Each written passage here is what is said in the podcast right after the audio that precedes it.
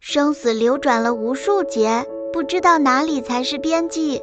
为了救一个众生，都要多劫的行菩萨道，何况每一劫中都能救度解脱无量的众生。所以修行菩提道，又怎能生起疲惫厌烦之心呢？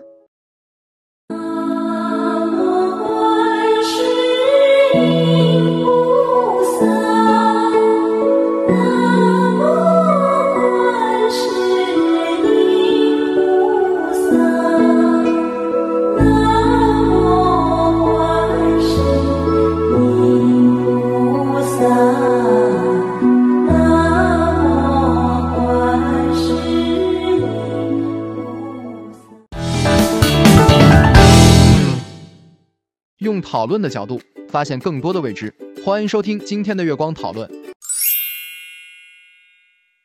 今天我们带来了两段话题，现在由我为大家讲述用真诚心去修行的话题。在我们修行的时候，因地不真果招淤区。你如果种下的这个因不真实的，你最终得到的也一定是不真实的。你前一秒真实，后一秒不真实，它依然会被混为不真实。为什么？前法不济，因为前法已然过去。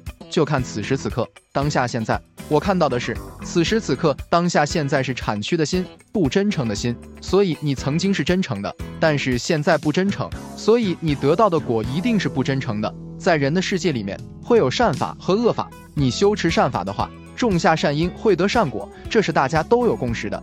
包括你种下恶因会有恶果，但是陀罗尼行者在修行的时候，如果丧失了真诚心，让自己落入一个非常虚妄的一种处境，然后遮遮掩掩不让人知道自己的虚妄，然后又表现出很真诚的样子，或许你骗过了你对面那个人，但是你永远骗不了你自己真正的境界和业力。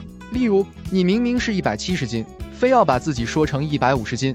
当你说一百五十斤的时候，你不会真的一百五十斤。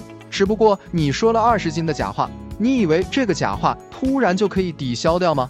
不会的，别人也会对你产生假话。但如果这个假话的果报报在你修法的时候呢，就会形成别人供养你邪法、外道法。所以诸佛菩萨从来不说假话，也不生起虚妄的心。楞严经中佛云：阿难，若于因地以生灭心为本修因，而求佛成不生不灭，无有是处。就是说，最初发心的时候用生灭的心，也就是第六识攀缘心作为你修行的基础，想进入不生不灭的境界是不可能的。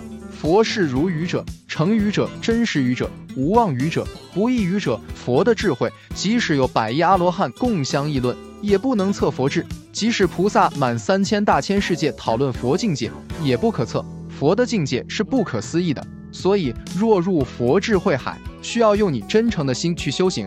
那么接下来的时间给到同修，为大家分享另一段话题。好的，那么现在由我继续分享第二段，临危不乱。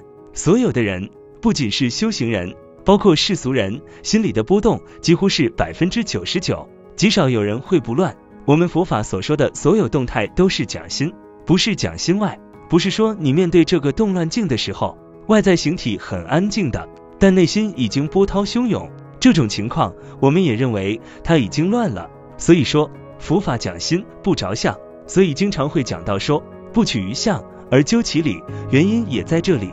所以临危不乱是每个人，不管是修行人也好，不是修行人也好，应该要去学习的。例如我们生活当中也会遇到很多事情，行道不乏于境，境者多化善巧而知缘，缘无多途，唯有精要，其相则广，不知底数。我们的境界不会缺乏，因为每分每秒都有境。但是有很多的境，它原理性不变，适用于诸多的境界。那临危不乱的境界原理性，也可以用到很多地方，比如情绪刺激、感官刺激、言语刺激、冷热刺激，这些都会让你的心产生凌乱。在这样的情况下，我们应该解决这样的问题。任何一个困难面临的时候，虽然每个困难不同，程度也不同，但是有一个本质上相同的解决方法，就是不乱。不乱之后，找相应的解决方法，找到相应的解决方法之后执行，然后才能降服。